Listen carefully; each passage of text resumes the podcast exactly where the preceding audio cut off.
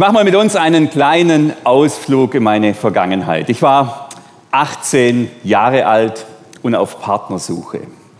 Alle, die älter sind, erinnern sich vielleicht an diese Zeit und an dieses Gefühl Partnersuche. Alle, die so alt sind, wissen sowieso, wovon ich rede. 18 Jahre alt und auf Partnersuche. Ich war hier ein Teil der Jugendgruppe der Lindenwiese und da gab es viele tolle junge Frauen. Das muss man gerade so sagen, wie es ist oder wie es war. Ähm, äh, nein, wo das ist. Ich habe jetzt was Falsches gesagt. Egal. Also da gab es ganz viele tolle junge Frauen. Aber da war eine, eine war dabei. Die hat mich total, die hat mich fasziniert. Die hat mich begeistert. Die war klug. Die sah gut aus. Die war gläubig, ernsthaft gläubig. Die war, mit der konnte man Spaß haben. Das war eine ganz fantastische Frau. Und ich wusste ja, mit der will ich zusammen sein. Mit ihr will ich zusammen sein. Das ist die Frau, mit der will ich zusammen sein. Und so habe ich mich verliebt in diese eine Frau.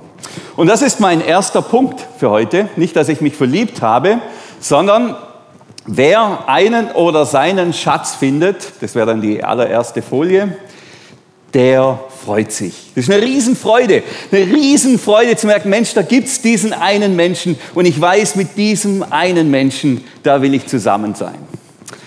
Allerdings gab es natürlich ein Problem. Jetzt war ich 18 und die, die ich mir da ausgeguckt hatte, die war 23. Das heißt, die hat das Abi gemacht, die hat schon eine Ausbildung gemacht, die hat schon Geld verdient, die hat ein Auto, ist herumgefahren, war mitten im Leben und ich war noch auf der Schule. Gell? Also in ihren Augen war ich natürlich ein absolut junger, unreifer Seicher, wie man so schön sagt. Ich wusste also, wenn ich mit der zusammen sein will, da muss ich mich anstrengen. Da muss ich mich anstrengen. Und das war immer, ich konnte mich schon freuen, aber die Freude war immer mit einer Spannung durchzogen. Ja, wird sie denn auch, wird es denn klappen? Und war ich mit ihr essen, ich war mit ihr im Kino. Und sie hat zumindest immer vorgetäuscht, sie merkt nichts. Wir bleiben immer so auf so einer platonischen Ebene. Eines Tages war dann eine große Geburtstagsparty. Und bei dieser einen Geburtstagsparty, nachdem dann wir schon gegessen hatten und getrunken hatten, da hat sie mir ein Signal gegeben. Sie hat mir ein Signal gegeben in die Richtung, du, das könnte was werden mit uns. Gell? Und das hat mir gereicht. Das war so wild. In dieser Nacht, da konnte ich nicht schlafen. Ja, ich war so aufgeregt. Die Freude war so groß, so übermäßig groß, weil ich wusste, Mensch, ich habe meinen Schatz gefunden und vielleicht klappt es sogar, dass wir zusammen sein können. Das ist noch der zweite Punkt. Das ist noch die viel größere Freude. Gell? Wenn ich, wer realisiert, ich kann diesen Schatz bei mir haben, der freut sich unbändig. Das war das größte Gefühl, das man sich vorstellen kann. Mensch, das könnte, ja, ich glaube, die will das auch, die will mich, das könnte klappen. Am nächsten Tag ging dann die Konsolidierungsgespräche los, oder wie man das nennt. Ähm, und wir sind dann so ins Gespräch gekommen und sie hat schon signalisiert, sie kann sich vorstellen, aber da wären noch ein paar Punkte, die gefallen ihr nicht. Zum Beispiel, ich war leidenschaftlicher Raucher. Ich habe sehr gerne geraucht. Und dann kam dieser Spruch, den kennen wahrscheinlich manche, mit dem Aschenbecher küssen und so. Ähm, also es, eigentlich will ich nicht mit einem Raucher zusammen sein. Und ich wusste, okay, ich muss mich jetzt, glaube ich, entscheiden. Äh, was mir wichtiger ist. Und ich habe dann gesagt, du, so schnell geht es auch nicht. Äh, ich brauche da ein bisschen Zeit. Und tatsächlich habe ich es dann geschafft, nach so ein paar Monaten mit Gottes Hilfe und der Kraft des Verliebtseins ähm, mit Rauchen aufzuhören. Weil ich wusste, entweder hier an einer Zigarette nuckeln oder meine Frau küssen, meine heutige Frau, da küsse ich doch hundertmal lieber meine Frau. Das war ein großes Opfer, aber das war es mir wert und es war auch nicht schwer, weil ich so verliebt war und ich habe das gern für sie gebracht. Und das wäre dann der dritte Punkt. Jeder Schatz hat seinen Preis, aber die Freude über den Schatz hilft, diesen Preis zu bezahlen. So war das. Und jetzt sind wir schon bald 25 Jahre verheiratet und ich bin mega, mega dankbar für diese Frau. Dieser Preis war es hundertmal wert. Das kann ich jetzt schon sagen. Ja, wirklich wahr.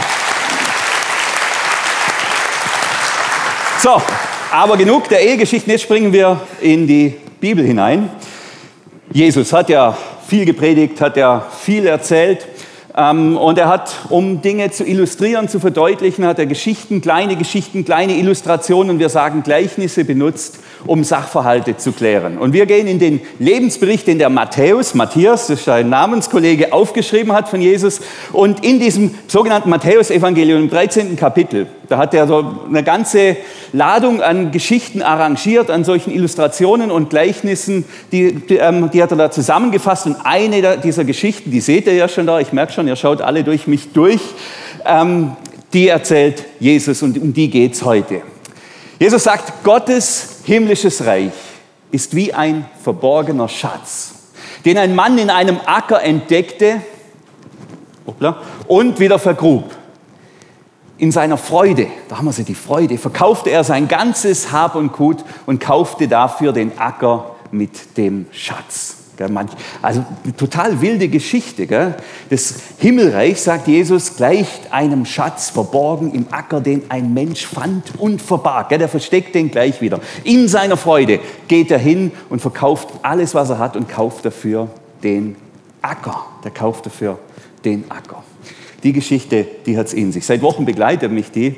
Darf ich über diese Geschichte nachdenken und je länger ich darüber nachdenke, desto mehr denke ich, das, was Jesus da erzählt, das ist schon fast kriminell. Gell? Ich erkläre es mal. Also wir sind, in der, in der, wir sind natürlich in einer anderen Zeit. Das ist jetzt 2000 Jahre her.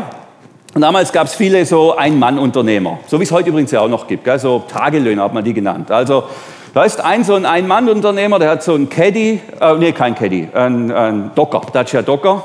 Gell? Und der fährt so von Bauernhof zu Bauernhof und bietet da seine Dienste an. Gell? Und wenn der Herrenbauer eine Arbeit hat für den, dann sagt er, ja, da kannst du was machen, machst das oder machst das und dann macht er das für den. Das ist die Situation. Jetzt kommt er da mit seinem Caddy, äh, Docker, Entschuldigung, zu diesem Bauer hingefahren äh, und sagt, ja, hast du mir was zu tun? Und der, der Bauer, der sagt, ja, da hinten, da habe ich noch so einen, so einen Acker, äh, 6a sind es, da zwischen den zwei Wäldern, den müssen wir pflügen. Ähm, und dann sagt er, ja, okay, was kriege ich dafür? Und sagt er, ja, pro A zahle ich dir so und so viel. Sagt er, okay, mache ich am anderen Tag. Am anderen Tag kommt er hergefahren mit seinem Docker gell, zu dem Landwirt. Ähm, und da er kein eigenes Gerät hat, muss er das von dem Landwirt nehmen. Damals hat man mit Ochsengespannen gepflügt. Also steigt er um vom Docker aufs Ochsengespann. Merkt man schon, passt irgendwie auch nicht so richtig, was ich hier erzähle. Jedenfalls zeigt, äh, steigt er auf das Ochsengespann um und ähm, geht da mit den Tieren dann zu dem Acker da hinten, die 6a. Und dann beginnt er die zu pflügen, wie das halt so war. Gell? Und geht da hinter den Ochsen her und pflügt den Acker. Und dann merkt er plötzlich irgendwie, ah, ich bleibe da an was hängen. Gibt es immer wieder mal beim Pflügen. Natürlich heute mit dem Fendt mit 1000 PS, da reißt man alles zusammen. Damals ging das nicht, gell? dann bleibt er da hängen. Da geht er hin, guckt und macht, ah, Wurzeln. Da ist die Wurzel raus, wirft sie weg. So ist es halt, gell? Wurzeln, Steine. Und pflügt weiter. Und er pflügt weiter und pflügt weiter und pflügt weiter. Und dann bleibt er wieder hängen gell? und er erwartet eigentlich nichts Großes und guckt schon wieder, Ochsen müssen anhalten und sucht da rum und tatsächlich, er findet was ganz Besonderes. Aber den hält er gar nicht so hoch, das soll ja niemand sehen. Er findet, er findet da so eine Kiste. Gell? Und er guckt sich um, sieht, da ist niemand, da ist niemand, öffnet die Kiste. Wow, total geflasht. Da ist ein riesen Goldschatz drin. Gell? Gräbt alles schnell wieder zu und pflügt weiter. Und irgendwie, das liegt nicht im Fahrtwind, fängt er an zu grinsen und freut sich. Gell? Mensch, er hat einen Schatz gefunden. Das wäre dann der erste Punkt. Er hat einen Schatz gefunden. Und er pflückt da weiter und denkt, und dann verliert ihn, verlässt ihn das Grinsen wieder, gell? weil der Spaß hat jetzt ein Loch im Moment, weil er realisiert, der Schatz gehört mir ja gar nicht. Ich kann den nicht einfach an mich nehmen. Es war damals so und ich denke, es ist auch heute so, dem, der der Acker gehört, gehört auch das, was drin ist, im Guten wie im Schlechten. In dem Fall im Guten. Und er realisiert, naja, wenn ich jetzt das nehme und es kommt raus, was passiert? Die hängen mich auf, ganz einfach. Das ist ja Diebstahl. Ich darf das, jetzt habe ich einen Schatz gefunden. Einmal im Leben so eine Chance, aber ich kann es gar nicht an mich nehmen. Die Freude ist wieder dahin. Jetzt, was wäre denn eigentlich die christliche Reaktion? Ha, christlich wäre doch, man gräbt es auf und geht dann da zu dem, zu dem Bauer gell, und sagt, du, ich habe was gefunden, bin ganz ehrlicher Mensch, hier kriegst du alles. Und der Bauer schaut da rein und dann, wenn es gut läuft, wenn es gut läuft, kriegt er noch einen Krümel. Das wäre doch eigentlich richtig, das wäre ehrlich, das wäre so, muss man doch sein. Dann sagt er, nee, das will ich nicht. Krümel habe ich mein ganzes Leben lang. Ich ernähre mich überhaupt nur von Krümeln. Ich will den ganzen Schatz oder gar nicht. Und dann beginnt er weiter zu überlegen, was mache ich nur, was mache ich. Ich habe einen Vorteil. Ich weiß von dem Schatz, sonst weiß es niemand, dass dieser Schatz da ist. Und er pflügt weiter und dann kommt wieder das Grinsen auf sein Gesicht, weil er realisiert, hey, es gibt einen Weg. Es gibt einen Weg. Okay, das sind 6a. Gell? Bodenrichtwert 5 Euro. 30.000 Euro. Mein Dacia Docker ist 15.000 Euro wert. Dann habe ich noch ein E-Bike. Und dann habe ich noch ich habe noch einen Bausparvertrag und wenn ich alles zusammennehme, dann komme ich gerade auf 30.000 Euro. Und mit diesen 30.000 Euro kann ich den Acker kaufen und dann habe ich den ganzen Schatz, dann gehört er mir. Und als er das realisiert, das wäre dann der zweite Punkt, da freut er sich unbändig. Jawohl, ich hab's geschafft, ich kann diesen Schatz heben. Ich habe hier was, da kann ich nachher fünf Höfe kaufen und die Bauern lasse ich dann mal für mich arbeiten. Gell? Dann drehen wir den Spieß um. Er freut sich so unbändig. Und dann macht er sich ans Werk gell? und er verkauft alles, was er hat. Und das ist, sage ich mal, er zahlt einen hohen Preis, er gibt alles und er geht auch ins Risiko, muss man sich mal vorstellen. Erstmal verkauft er alles und dann muss er ja zu diesem Bauer hingehen und dem irgendeine Geschichte erzählen, warum er jetzt ausgerechnet diesen Acker da kaufen will. Gell? Wenn der da zu euphorisch daherkommt, dann wittert der Bauer das. Die sind ja nicht blöd und denkt, das verkaufe ich sicher nicht. Und äh, da könnte ja was dran sein. Aber wenn er es zu, er muss, er, dem, er muss dem irgendeine Geschichte erzählen. Aber die Geschichte vom Schatz, die kann es nicht sein. Die wird, die wird nicht funktionieren. Das heißt, er muss ihm eine halbe Lüge auftischen oder zumindest ganz grenzwertig an der Wahrheit entlang gehen, nur damit er an diesen Acker kommt. Das ist die Geschichte von Jesus. Jesus sagt, genau so geht's zu mit dem Himmelreich. Das wäre dann nochmal der dritte Punkt. Jeder Schatz hat seinen Preis, aber die Freude über den Schatz hilft, diesen Preis zu bezahlen. In dem Fall, sage ich mal, einen grenzwertigen Umgang mit der Wahrheit und den ganzen Besitz, den dieser Mann hat. Das ist die Geschichte. Kann man sagen, okay, Jesus, das ist schon eine wilde Geschichte. Was bedeutet das jetzt für uns? Neben dem, dass es eine ganz praktische Anleitung ist für jeden, der einen Schatz findet auf einem Grundstück, das ihm nicht gehört. Gell? Es ist ein Vergleich, eine Illustration, ein Gleichnis. Und ähm, Jesus sagt, er vergleicht hier, Gottes himmlisches Reich ist wie ein verborgener Satz. Also das Reich der Himmel, sagt Jesus, das Reich Gottes, das benutzt er analog in den Evangelien. Mal spricht er vom Reich der Himmel und mal spricht er vom Reich Gottes. Man könnte sagen, und hier wird es schon ein bisschen geheimnisvoll, hier wird es schon ein bisschen unscharf, das ist die Sphäre der Herrschaft Gottes. Also da, wo Gott der Herr ist, da, wo Gott der König ist, die Welt des Glaubens, die Welt Gottes. Das ist Gottes himmlisches Reich. Und Jesus sagt, mit diesem himmlischen Reich, mit diesem Reich Gottes ist es wie mit so einem Schatz, den ein Mann fand, der in einem Acker verborgen war. Das heißt, dieses Reich Gottes, dieses Himmelreich, das liegt nicht im Schaufenster. Das ist nicht öffentlich sichtbar. Da kommt auch keine Werbung bei YouTube am Anfang für das himmlische Reich oder für das Gottesreich. Das ist verborgen, das ist geheimnisvoll, nicht sichtbar für die Menschen der Welt. Geheimnisvoll im Acker verborgen. Und dann gibt es Menschen, die stolpern, die stolpern irgendwie aus irgendeinem Grund über dieses Himmelreich und entdecken diesen Schatz. Ich gehöre zu den Menschen und ich denke, die allermeisten von euch gehören auch dazu. Der Matthias gehört dazu. Ähm, die Karis, die Ann-Sophie, die Mea und wen haben wir noch? Die Julika, die gehören auch dazu, die sich heute haben taufen lassen. Die sind über diesen Schatz gestolpert. Gell? haben gemerkt, wow, da ist was ganz Großes. Da ist was ganz Großes, was ganz, ganz Kostbares, was ganz, ganz Wertvolles.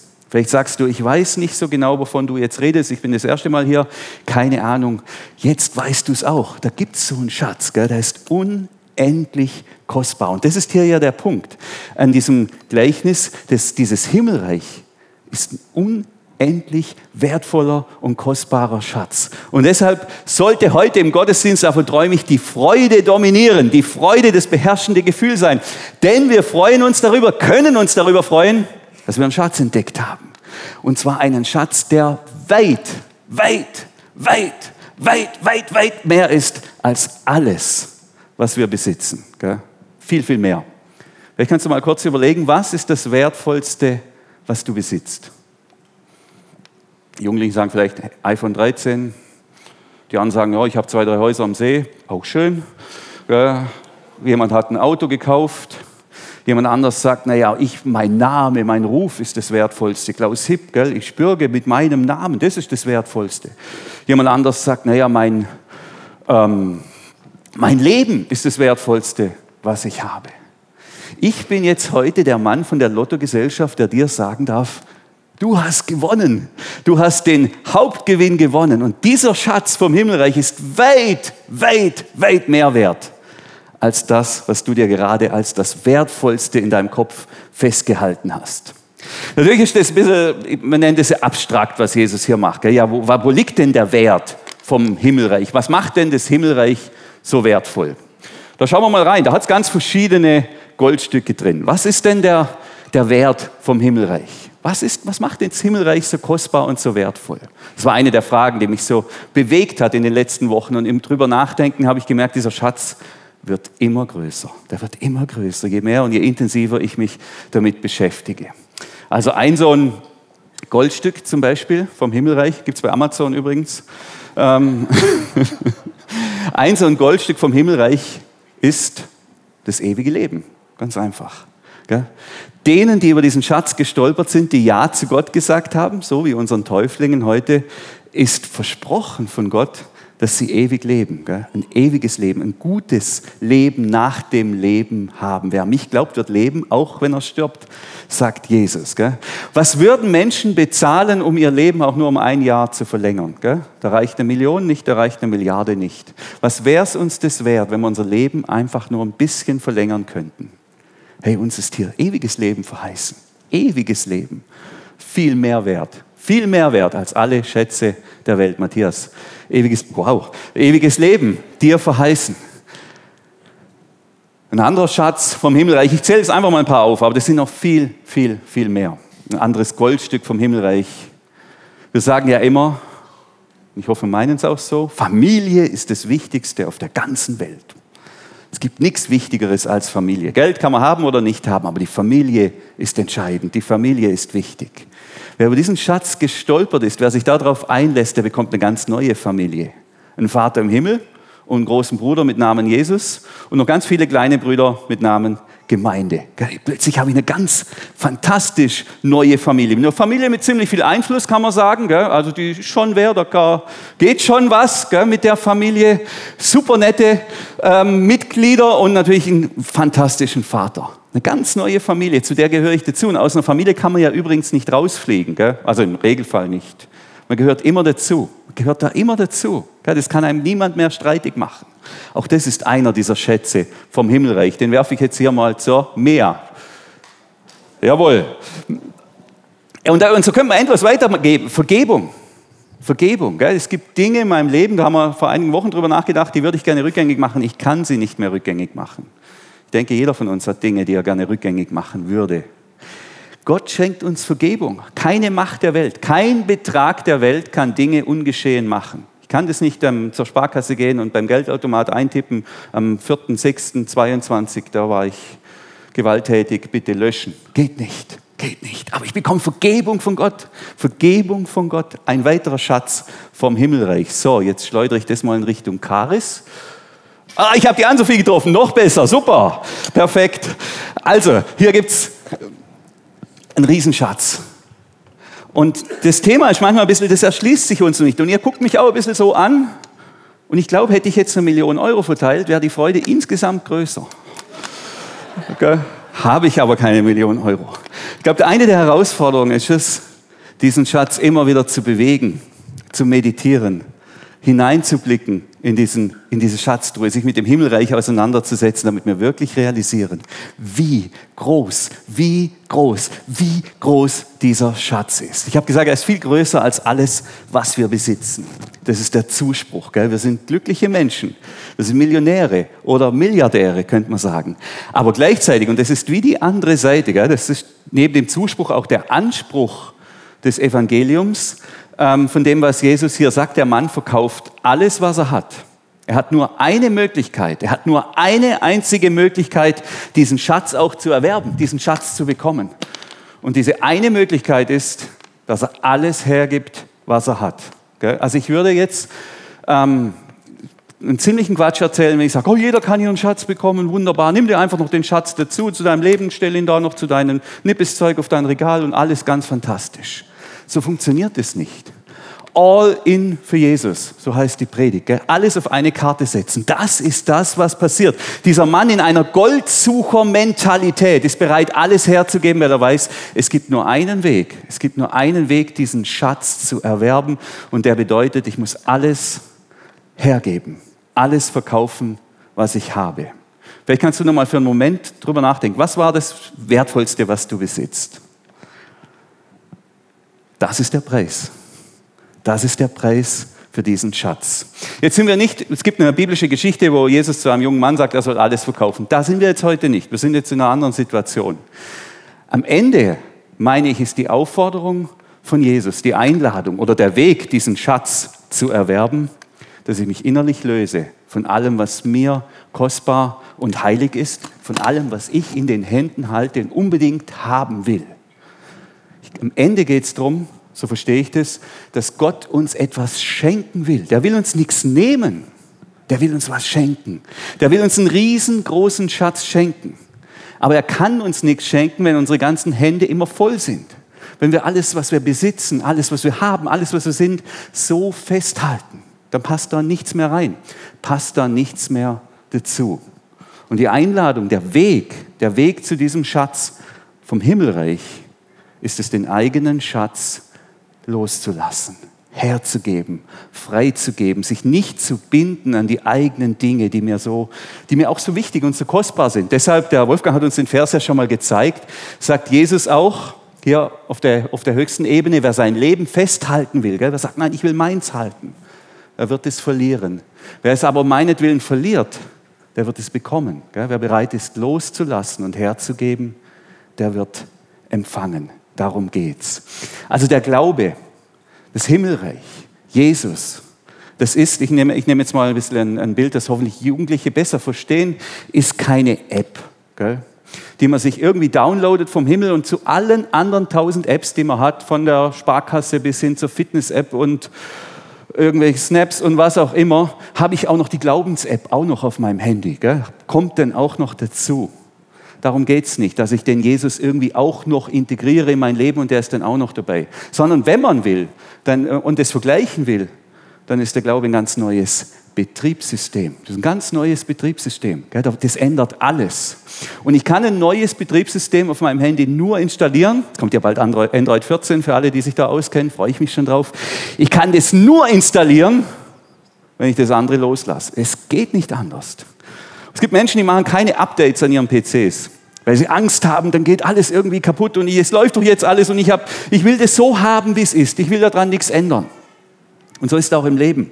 Wer sagt, ich will das alles so haben, der bekommt nichts Neues, der bekommt auch diesen Schatz nicht.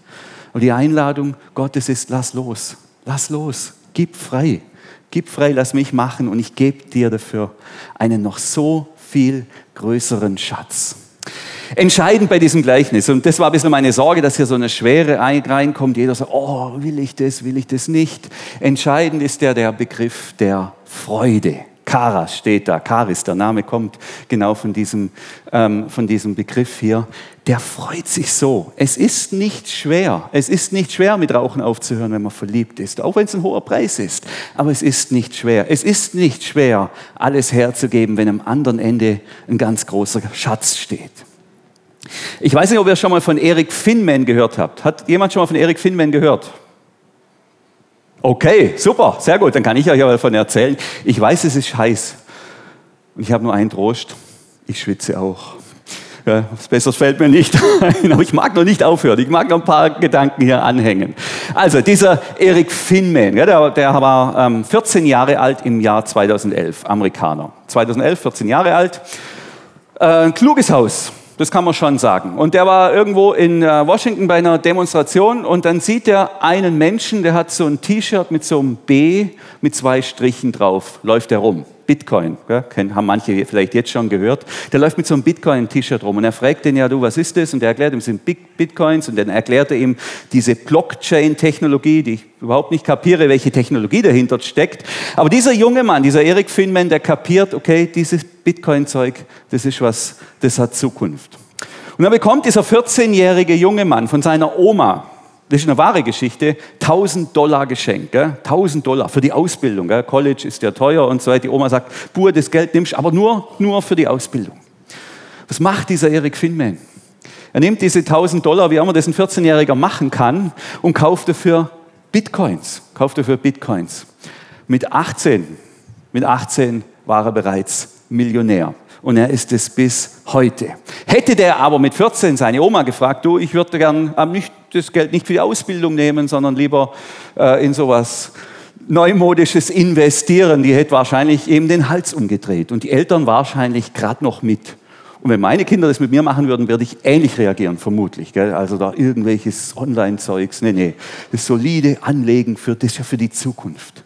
Und dieser Erik Finman hat, war bereit, alles zu investieren, alles auf diese eine Karte zu setzen, voll ins Risiko zu gehen, weil er wusste, weil er geahnt hat, das wird gut. Da kriege ich noch viel mehr raus am Ende. Und genau darum geht's. Das ist die Freude, das ist die Mentalität, um die es hier geht. Gell? Zu sagen, ja, ich bin hier unterwegs, ich bin hier was auf der Spur, da gibt's einen Schatz, da gibt's eine Entdeckung in meinem Leben und ich bin bereit, für diese Entdeckung alles herzugeben, alles aufzugeben und mich in allen Stellen äh, da, da reinzugeben Leben für diesen Schatz zu investieren. Und das ist die Einladung von mir, von Jesus, das heute zu tun. Gell? Aus der Freude raus. Und das am Ende ist eine tägliche Investition. Gell? Der hat die, der Bauer in unserem, oder der ähm, Unternehmer, der muss ja eine Weile sparen, bis er diesen ganzen Acker bezahlt hat, gell? bis er das ganze Geld beieinander hat. Das ist eine tägliche Investition. Meine Frau und ich, wir haben viel über dieses Gleichnis geredet letzten Sonntag und, und wir haben gesagt, ja, was heißt das jetzt für uns? Und dann kam uns beiden in den Sinn, ja, wir haben da jemand, wir haben den Eindruck, Gott hat uns aufs Herz gelegt, diesen Menschen zu besuchen. Aber wir haben so viel um die Ohren, nicht diese Woche. Und wir gesagt, doch, wir lassen es los. Wir lassen unsere Termine los und besuchen diesen einen Mensch als Investition. Wir sind bereit, es loszulassen. Vergebung ist auch sowas, gell, wo ich, da halte ich das fest, dass jemand an mir schuldig geworden ist. Gell, das ist meins, ich will das nicht, ich will das nicht. Ich gebe es los, gell, ich gebe es ich her und vertraue darauf, dass Gott dann was reinlegt. Das sind alles mögliche Investitionen. Natürlich auch monetär kann man investieren und sagen, ja, ich habe ja Geld, ich investiere das in die Kirche, ins Reich Gottes, ich gebe das her im Vertrauen darauf, dass dieser Schatz dann wächst. Das ist meine Einladung. Und alles beginnt, alles beginnt mit der Freude und mit der Erkenntnis, dass wir hier einen wunderbaren, ganz fantastischen, übermäßig gigantisch großen Schatz entdeckt haben. Und dafür möchte ich jetzt beten und werde ich noch beten. Nicht, dass wir jetzt alle hergeben und alles irgendwie griesgrämig da hergeben und sagen, der Gott, der will mir alles nehmen, sondern dass die Freude in uns wächst darüber, dass wir hier was ganz, ganz Großem auf der Spur sind und dass wir aus dieser Freude heraus bereit sind, den Preis zu zahlen und dass es nicht schwer ist, sondern ganz leicht geht. Bitte steht noch auf. Da ist die Luft auch ein bisschen kühler oben, die sortiert sich ja nach unten. Hey lieber Vater, danke für deine großartige Liebe und ich danke dir für diesen Schatz, den du uns schenkst. Was für ein Geschenk. Und oft nehme ich es nicht wahr, oft ist, wirkt der Schatz auf mich gar nicht so groß. Und ich bitte dich, dass du uns ein tiefes Verstehen gibst über die Größe, über die Dimension, über die Tragweite und über diesen unfassbaren Reichtum den du uns durch diesen Schatz zuteil werden lässt. Ich bitte dich, dass daraus Freude wächst in unserem Leben, eine unbändige Freude. Und dass wir bereit sind, aus dieser Freude heraus gerne den Preis für diesen Schatz zu bezahlen. Amen.